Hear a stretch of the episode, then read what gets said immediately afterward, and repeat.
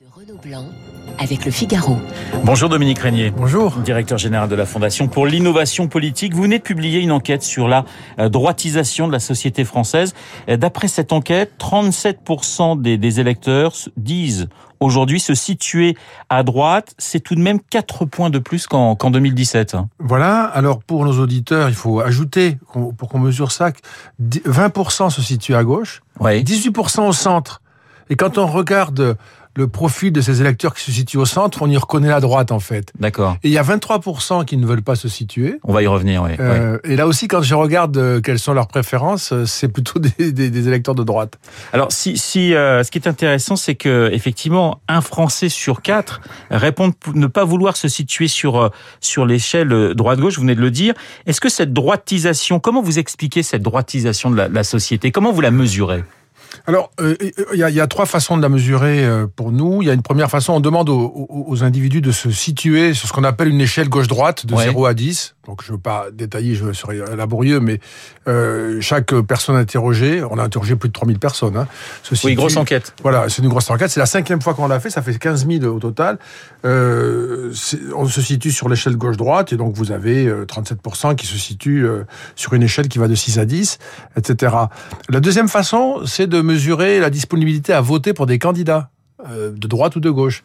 Et là, on a 56% des, de, de notre échantillon qui, qui nous dit pouvoir voter pour un des candidats de la droite. Oui, alors ça va de DLR jusqu'à Zemmour, à peu Exactement. près. Ouais, c'est Tous- ça. Tous les candidats de la droite. Euh, droite, extrême droite. Et puis la troisième façon de mesurer, c'est sur les valeurs, les préoccupations. Et là, on a euh, sécurité, immigration, euh, euh, lutte contre l'influence de l'islamisme. C'est ça, c'est-à-dire que les thèmes qui reviennent aujourd'hui le plus dans la bouche des Français, ce sont des thèmes que vous classez plutôt à droite. Alors, c'est une très bonne question, ça, parce que euh, moi, je ne comprends pas pourquoi ces thèmes sont classés à droite. Je vois bien le truc, mais après tout, euh, la question de l'immigration, c'est le marché du travail. La gauche pourrait s'en emparer. La question de l'islam, c'est la laïcité. La gauche pourrait s'en emparer. Euh, la question de la sécurité, les quartiers populaires sont les plus euh, les plus les plus dangereux. C'est les, pauvres hein, qui qui payent le prix de l'insécurité. La gauche pourrait s'en emparer. Et comme en France, la gauche n'a pas voulu s'occuper de ces sujets-là, elle les laisse en monopole à la droite et on dit c'est des thèmes de droite. Mais il pourrait très bien y avoir des réponses de gauche sur ces trois thèmes-là. Il y a quand même euh, le thème de la lutte contre les inégalités qui, Oui. qui, qui est assez important quand même. qui est important, qui est une, une espèce de, de, de, de caractéristique française où le discours euh, égalitariste est quand même très présent. Et puis il faut ajouter aussi quelque chose qui n'est pas dans notre enquête, euh, mais qui pourrait jouer un rôle important dans les mois qui viennent. On n'avait pas interrogé là à ce moment-là sur la question du pouvoir d'achat. Oui, Et comme vous c'est le ce que savez, j'allais vous dire. Voilà. C'est aujourd'hui la grande question. Et voilà, vous avez raison, c'est la grande question, et ça peut bouleverser beaucoup de choses, ça, d'ici la, la présidentielle. Alors on voit aussi que cette société euh, est morcelée car euh, selon les appartenances politiques, les priorités des, des Français ne, ne sont pas du tout les mêmes. Non, euh, ça c'est tout à fait frappant. Euh, alors, on ne sera pas surpris de voir que quand on, quand on a une préférence pour Éric Zemmour, Marine Le Pen, on a une préoccupation euh, dominante pour l'immigration, la sécurité, la lutte contre l'islam. Euh, au contraire, quand on est plutôt euh, Anne Hidalgo, Yannick, Jadot ou, ou même euh, Jean-Luc Mélenchon, c'est plutôt la lutte contre le réchauffement climatique euh, ou les inégalités, bien sûr. Et la position de ceux qui ont euh, une préférence pour Emmanuel Macron, elle, elle est un peu intermédiaire. Hein. Ça, c'est ce qu'on retrouve sur Ouais. beaucoup de d'items. Il est plutôt à droite, mais avec des éléments qui, qui le mettent en relation avec une partie de la gauche. Dominique Régnier, ce que montre également cette enquête, c'est la défiance de plus en plus forte à l'égard des partis politiques traditionnels. C'est impressionnant. C'est 82% hein, de notre échantillon qui ne, ne croit pas au parti et n'en veut pas. Euh, c'est une crise euh, dont les partis n'arrivent pas à se relever. C'est un vrai problème hein, parce qu'on ne peut pas.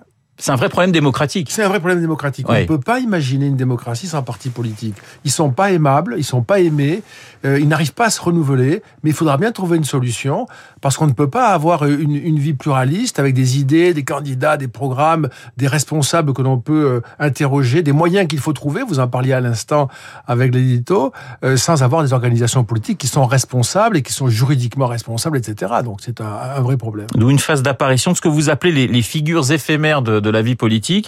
Alors on pense à Éric Zemmour aujourd'hui, mais c'était aussi le cas finalement de- d'Emmanuel Macron. C'était le cas, oui. En fait, c'est des figures qui surgissent. Ouais. Dans la mesure où les partis ne, ne, cartélisent plus, ne tiennent plus euh, le système politique, ça devient ouvert, ça devient liquide. Euh, on peut rentrer dans le jeu, ce qui était impossible il y a, il y a 7-8 ans. Euh, et là, ça peut passer ou ne pas passer. Je dis des figures éphémères parce qu'au début, on les voit arriver. On ne sait pas si elles vont rester. Il y a des figures éphémères qui deviennent des figures durables. C'est le cas d'Emmanuel Macron. Éric Zemmour, c'est clairement quelqu'un qui surgit dans cet univers-là. Il a réussi à, franchir la porte. Il est installé. Est-ce que ça va durer? Est-ce que ça va tenir? Évidemment, je n'en sais rien. Mais euh, il fait partie de ceux qui ont réussi à, à, à pénétrer dans un système qui jusqu'ici était complètement étanche. Vous parliez de, de, de la droite en disant qu'aujourd'hui, selon votre enquête, 56% des, des, Français voteraient pour des candidats de la droite au sens large. On n'est qu'à 34% du, du, côté de la gauche, en partant euh, de la France insoumise jusqu'au Parti socialiste. Et qu'est-ce qui s'est passé? C'est ce que vous disiez tout à l'heure, l'abandon d'un certain nombre de, de valeurs ou de combats qu'aurait dû mener la gauche? Absolument. La, la, la gauche a, a, je ne sais pas pourquoi, la gauche a déserté des thèmes régaliens de gauche qui peuvent être de droite, mais qui sont également de gauche. Je les ai cités. Euh, et pour les Français aujourd'hui, de manière massive, les deux tiers des Français, c'est non négociable. Quand on regarde le détail de la sociologie de cette France qui se préoccupe de sécurité, d'immigration, euh, de lutte contre l'islamisme, eh bien, c'est une France populaire. Les ouvriers, euh, les classes moyennes. C'est pour ça, on le sait depuis un moment, que les ouvriers votent Marine Le Pen plutôt que... Soit s'abstient, soit vote plutôt euh, extrême droite. Absolument. Ouais. Et donc là, c'est une immense défaite. Et la gauche est devenue euh, la gauche des métropoles. On va dire la gauche des bobos pour aller vite. C'est un peu caricatural, mais c'est quand même ça. La gauche du cœur des grandes villes. Même à l'extérieur des métropoles, la gauche n'est plus n'est plus vraiment suivie ni reconnue. Ça, c'est une c'est une défaite considérable. 74, 80, 88, une majorité des Français votaient à gauche. 50% ouais. au premier tour de la présidentielle, la gauche fait 50%. Elle fait 25% dans les enquêtes que vous publiez, comme nous tous on les regarde. Elle fait 25%, c'est inouï. Euh, Emmanuel Macron, lui, congèle 25% à peu près. Alors c'est un peu à gauche, un peu à droite. Si je peux me permettre, quand on regarde la position de l'électorat d'Emmanuel Macron par rapport à la propriété euh, du logement, maison ou appartement, euh, on voit que Emmanuel Macron, c'est assez largement un électorat de droite. Hein. Donc on pourrait ajouter une partie du macronisme au total de la droite que l'on fait et on arrive à 70%. D'ailleurs, pour, pour certains certains à gauche, Macron est un, est un homme de droite. Exactement. Et il est presque le candidat de la droite pour Exactement. certains. Et c'est vrai qu'il incarne une espèce de, de droite orléaniste, centriste, modérée. Hein. Le paradoxe, c'est que la droitisation de la société française n'entraînera pas une victoire forcément de la droite dite classique.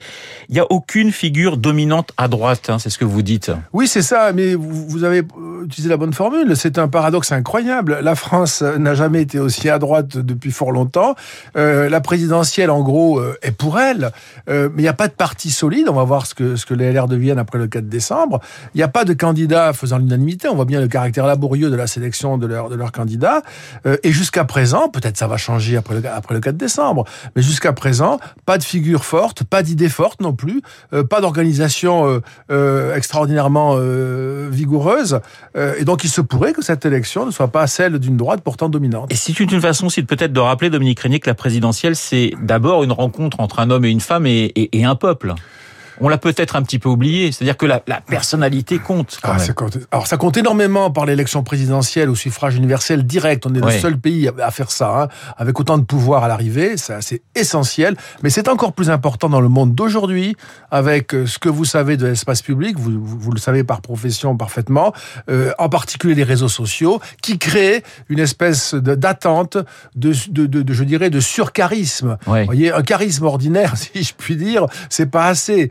Euh, D'où les figures, euh, là encore une fois, type euh, Emmanuel Macron, qui avait réussi de son côté, ou, ou même Éric Zemmour, qui a de ce point de vue-là, euh, rendu euh, assez obsolète la figure classique de la droite. Euh, de la droite. Vous faites d'ailleurs hein, le lien dans votre étude, Dominique Régnier, entre l'utilisation des, des, réseaux sociaux à outrance et le vote protestataire. Ça, c'est très intéressant. Ça, alors, comme on a plus de 3000 personnes, on a des sous-catégories qui sont significatives. Par exemple, dans l'échantillon, j'ai un groupe de 190 personnes qui utilisent TikTok au moins une fois par jour comme source principale d'information. Ouais. Donc, je peux savoir, ils disent des choses. Et donc, on voit clairement, on voit clairement, il y en a 1400 400 qui utilisent Facebook, etc. On voit clairement que les réseaux sociaux comme source première d'information utilisée quotidiennement, c'est en relation avec une disponibilité massive euh, de comportements protestataires. Sur le second tour, Marine Le Pen, Emmanuel Macron, ceux qui utilisent TikTok nous disent à 62% qu'ils voteraient Marine Le Pen au second tour. Et donc on a vraiment, et ça je pourrais multiplier, je ne le ferai pas là bien sûr, la, la, la démonstration, on voit vraiment qu'il y a une surreprésentation de l'opinion protestataire populiste et de rupture sur les réseaux sociaux. Vous êtes toujours inquiet, très inquiet Dominique Régnier quant à, quant à l'abstention, elle sera record pour vous en, en 2022. C'était une, une des grandes inquiétudes, une leçon que vous aviez tirée des régionales. Absolument, et c'est quelque chose que nous mesurons depuis qu'on a mis en place ce baromètre, c'est la cinquième mesure, encore une fois, 5 fois 3000, ça fait 15 000. Euh, on a une disponibilité euh, colossale à l'abstention. Euh, qui va se dissoudre ou qui ne se dissoudra pas selon que les candidats seront en mesure d'attirer les électeurs, de les intéresser, ou que les Français qui s'intéressent beaucoup à cette élection auront le sentiment que leur destin, en effet, va être déterminé. On peut avoir une élection qui se déroule avec un résultat, quelqu'un qui est élu, président, oui. euh, et une élection qui, malgré, la, malgré cela, à cause de l'abstention, pourrait en quelque sorte ne pas avoir eu lieu parce qu'il y aurait trop d'électeurs absents. Alors vous constatez, Dominique Régnier, que la nation française aujourd'hui manque un peu de direction. Finalement, les Français s'interrogent beaucoup sur ce que la France va devenir. Est-ce que c'est ce qui peut expliquer aujourd'hui, en grande partie, le succès d'Éric Zemmour. L'inquiétude oui, c'est ça. Oui, oui. Moi, je parle de, d'instabilité existentielle. Hein. Euh, on, peut avoir le sentiment euh, que euh, un pays comme la France, parce que c'est une démocratie, parce que c'est une puissance moyenne dans un monde peuplé de très grandes puissances ou de, réseaux numériques, on peut avoir et, de grands enjeux, type le climat, les immigrations, etc.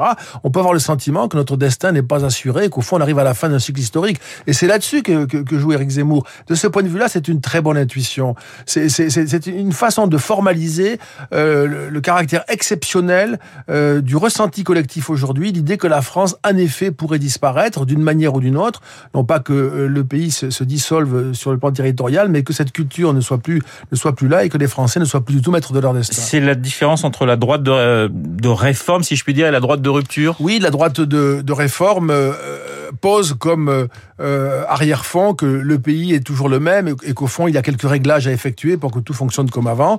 La droite de rupture a un caractère plus dramatique, plus tragique, qui fait sans doute écho à ce que ressentent une partie importante des Français. Reste que pour l'instant, le favori est toujours le, le président en place. D'ailleurs, vous le donnez euh, vainqueur au second tour. Il est en tête au premier comme au second tour hein, dans votre enquête. Aujourd'hui, oui. À six mois de l'élection voilà, présidentielle. à six mois, donc il peut se passer des choses. On peut donner deux raisons aussi à cela.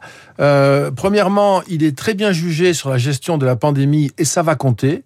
Euh, et, deuxièmement, il y a chez les Français un attachement profond et fort à l'euro qui est le patrimoine matériel des Français. Ils ne veulent pas risquer l'euro dans une aventure politique.